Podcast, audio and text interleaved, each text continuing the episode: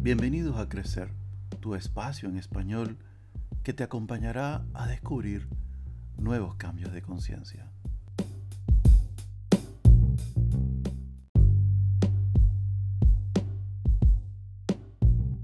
Cuando tenemos un proyecto, una idea, un sueño, en ocasiones hay un flujo que desaparece o se pierde, como si tomara otro rumbo. ¿Te ha pasado eso? Si estuviéramos aclimatados a otra forma de pensar, sentir y reaccionar, tomaríamos la actitud de detenernos y observar lo que está sucediendo y ser testigos de un maravilloso proceso. Cuesta entender que la vida ya está hecha. Si estamos aquí es que ya hay un papel para cada uno de nosotros. Fuimos creados para formar parte de un plan. Somos el plan. No vinimos a diseñarlo y cuando lo intentamos nos sentimos frustrados al no encajar con lo ideado o planeado. ¿Me sigues hasta aquí? ¿Lo puedes ver? Cuando algo sale como deseamos y pensamos, no debas sentirte orgulloso de ello. Quizás entendiste tu rol en este mundo entre todos los artistas de la obra en donde fuiste colocado y en medio de los eventos que se han construido magistralmente para ti y en conjunto con otros a tu alrededor, pues no eres un ser aislado. Y así como las acciones y eventos de otros interactúan con tu vida, asimismo tus acciones y las consecuencias de ellas afectan positivamente o negativamente en la vida de otros. La otra posibilidad, en caso de que le hayas atinado a tu plan o a tus ideas, es que sin saberlo te ajustaste al plan universal y estás fluyendo y al parecer tu plan está viento en popa. Esto no es cruel, por, decirlo de esta manera, como algunos piensan al leerme o al, o al escucharme en este momento, ni te quita méritos. Pero si lo pudiéramos ver con madurez y sabiduría, deberíamos sentirnos bien al ser tomados en cuenta por la vida y el universo para formar parte de un plan maravilloso y perfecto.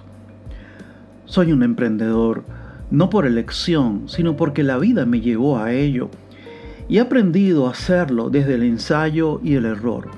Fui planeando y caía, armaba y se desmoronaba.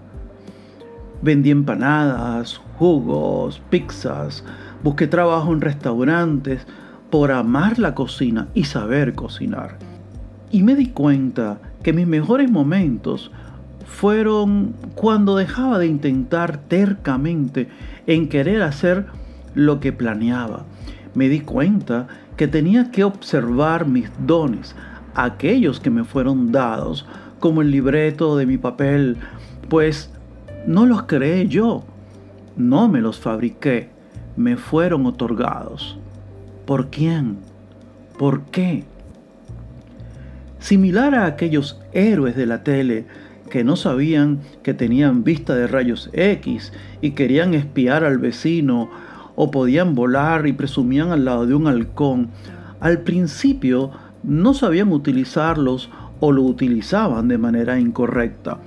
Fallaban y luego entendieron para qué le fueron otorgados estos dones, no para ego, sino para ayudar al prójimo y formar parte de un todo siempre sabiéndose imperfectos, mitad humanos, terrenales, queriendo hacer lo que quieren, y mitad extraterrestres, seres espirituales, deseando hacer lo que deben.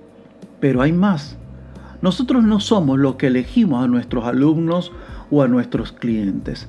La vida nos lo coloca y eso crea una gran responsabilidad y humildad. Es más por ser útil a alguien que por ser bueno en nuestra área. Esa también es una postura en donde nos quitamos el sombrero y aceptamos a la vida por colocarnos donde estamos y entre la gente que necesitamos para superarnos y crecer, pero sin olvidar que estamos entre ellos para servirles también.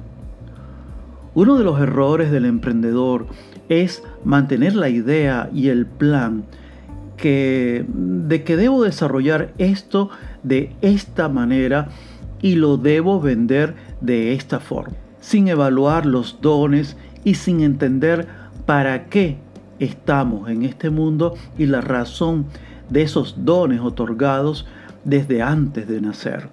Como dije antes, si lo entendemos, fluimos.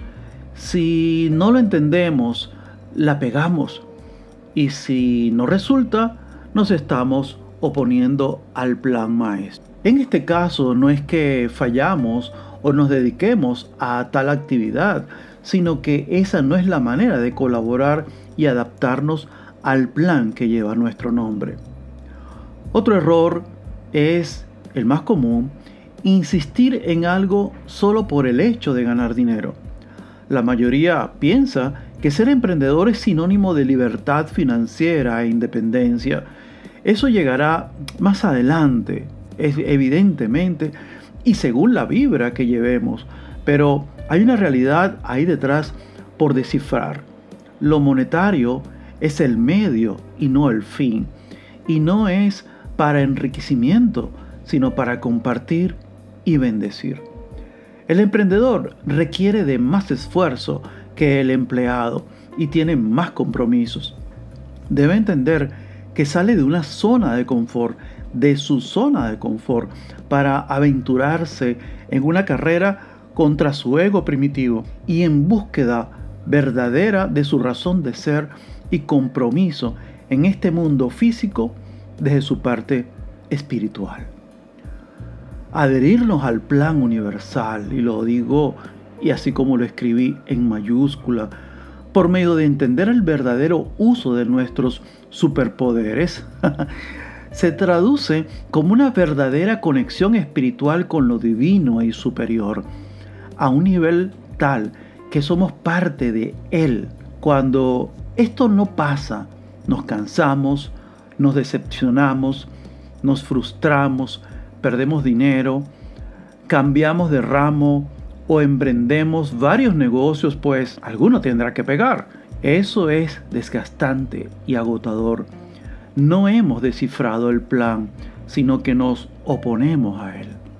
Entonces, el emprendimiento no solo debe tornarse en una actitud, sino que requiere un cambio de pensamiento, de manejo de emociones, de saber cuándo y a qué reaccionar, saber para qué estamos aquí, saber que somos parte de un engranaje y que así como hago mover otras piezas, hay otras que me mueven la vida, que cada pieza es necesaria, entiéndase persona o circunstancia, y que cuando duele o molesta su movimiento en la gran maquinaria de la vida, desecharla o querer ser parte de otra área de esas piezas, al final, si no entiendo o acepto o agradezco su incidencia en mi rotación como engranaje, otra pieza me afectará más o con más fuerza y sin aceitar los dientes y los ejes. Emprender se trata de ser parte de un todo maravilloso y qué honor que el gran arquitecto sea quien nos haya elegido para ser su aliado en este plan de vida que al final está hecho para nuestra felicidad, placer y satisfacción, pero sin egoísmo sino con la alegría de llevar luz a cada rincón. Acepta, permite, fluye, vive. Te habló Luis Edgardo, divulgador, asesor, coach ontológico. Gracias. Hasta la próxima.